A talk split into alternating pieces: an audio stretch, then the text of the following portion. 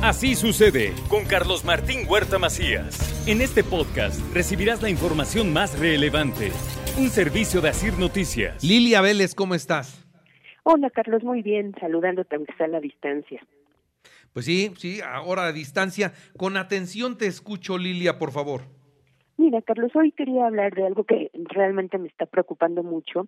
Pues esta semana, como sabemos, la Suprema Corte ejerció las facultades que la Constitución le otorga para, para revisar la forma y el fondo de las leyes que eh, se aprueban en el Congreso de la Unión. A partir de ello, declaró inválidas las dos primeras leyes que constituyen el llamado Plan B electoral del presidente de la República. Quisiera dejar muy claro, Carlos, que es falso que la Corte suplante al Congreso en esta revisión. La Constitución le da facultades para revisar lo que hacen los legisladores. Y esto, Carlos, forma parte de la división de poderes y del sistema de pesos y contrapesos que debe haber en toda democracia moderna. Si alguien duda de eso, le sugiero que vea el artículo 105 de nuestra Carta Magna, donde se habla de cómo la, la Suprema Corte puede revisar controversias constitucionales y sobre todo acciones de inconstitucionalidad que tengan por objeto eh, revisar, plantear la contradicción entre una ley, una norma y la Constitución. Entonces, eso está establecido en la Constitución, eso está vigente actualmente y es una facultad que tiene la Suprema Corte. Ahora, recordemos que el llamado Plan B es la reforma más impugnada en la historia reciente del país. Se han presentado 164 controversias constitucionales y 14 acciones de inconstitucionalidad en contra de los decretos que forman este Plan B. ¿Y por qué se presentaron estas controversias y estas acciones? Pues porque los procesos no se hicieron adecuadamente, no se hicieron a partir de lo que establece la Constitución y el marco jurídico del propio Congreso.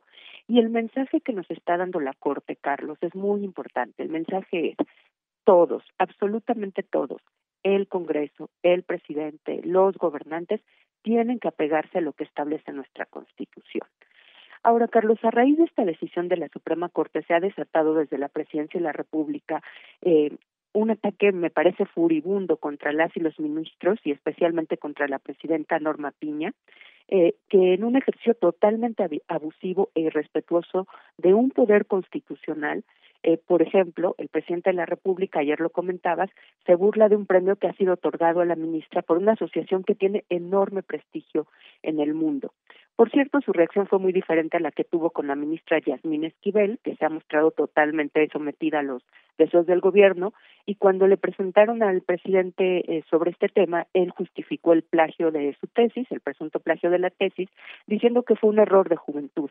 Entonces ahí vemos la diferencia, cómo quien vota a favor de lo que pretende el presidente, pues la trata con cariño, la justifica, a pesar de que pues evidentemente la ministra plagió su tesis, mientras que a Norma Piña, que me parece que se está comportando como representante de un Estado y que tiene toda mi admiración y respeto, pues la ha estado maltratando y está generando un ambiente incluso no solo de violencia verbal contra ella, sino algo que puede acabar en violencia física. Carlos, me gustaría recordar que la división de poderes y la creación de un sistema de pesos y contrapesos es producto de la lucha histórica de la humanidad por la democracia, que como régimen eh, es, es, es imperfecto, es un régimen que se puede perfeccionar, pero que es el mejor que tenemos hasta ahora. No hay nada que sea mejor que la democracia. Es, por supuesto, mejor que el mandato basado en una sola persona.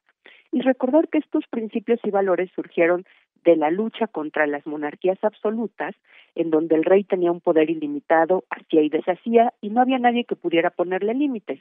Las revoluciones inglesa, francesa y luego la eh, guerra de independencia estadounidense y la creación del sistema democrático en Estados Unidos, pues generaron una serie de valores y de principios eh, que al final pues permearon en el mundo y que hoy son los principios de división de poderes, es decir, ¿por qué se divide el poder en ejecutivo, legislativo y judicial? Precisamente para evitar que una sola persona, como lo eran los reyes, pues concentren todas las decisiones y no haya nadie que les pueda decir, oye, no, te estás equivocando. Ahora, en México, durante el sistema autoritario encabezado por el PRI, tuvimos un presidencialismo exacerbado, Carlos, con un poder legislativo y judicial totalmente sometidos a los deseos y, y caprichos presidenciales. Es decir, estos poderes no ejercían su función de contrapesos. Construir poco a poco la autonomía de estos poderes llevó años y hoy lamentablemente el presidente López Obrador y su partido nos están llevando en sentido contrario presidente da línea y ordena a los legisladores que aprueben acríticamente todo lo que él manda sin moverle una coba. No quiere decir que el presidente, los presidentes anteriores, Peña Nieto, Felipe Calderón, Vicente Fox, Ernesto Cedillo, pues no intentaran influir en las decisiones de sus legisladores, pero me parece que hubo límites, que, que no era tan burda la maniobra de convocarlos a la presidencia, darles línea y decirles aprueban esto sin chistar y que los legisladores salgan obedientes y aprueben lo que el presidente les dijo, como si no fueran otro poder, como si no fueran un contrapeso, sino sus empleados. Y el presidente pretende que la Suprema Corte haga lo mismo y incumpla con el mandato constitucional de revisar los procesos y que esto se apegue. Como la Corte no lo ha hecho, pues está desatando una campaña de odio terrible y amenaza con promover una reforma la cual pide ilícitamente que se vote por Morena en 2024. Ilícitamente porque el presidente no puede llamar para votar por su partido. La Constitución se lo prohíbe, el marco jurídico se lo prohíbe, pero lo está haciendo.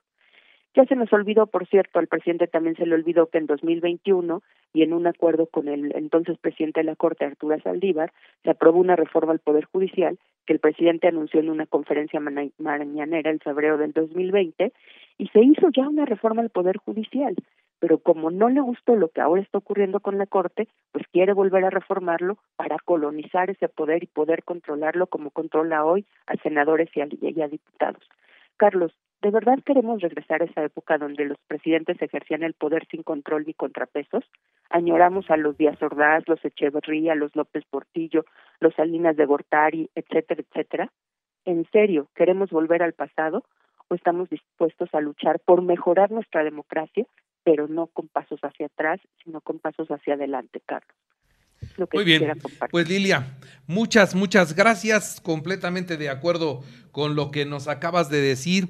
Cada día se pone peor, o sea, cada día y el próximo viernes que nos encontremos, seguramente habrá otros elementos que nos preocupen, ¿no? Así es, Carlos, creo que cada semana hay nuevas, pues nuevas noticias que nos generan preocupación y que conforme se, se acerque el 2024, pues esto se va a poner más intenso, Carlos. Muy bien. Lilia, gracias. Gracias, buen fin de semana. Hasta luego. Así sucede con Carlos Martín Huerta Macías. La información más relevante, ahora en podcast. Sigue disfrutando de iHeartRadio.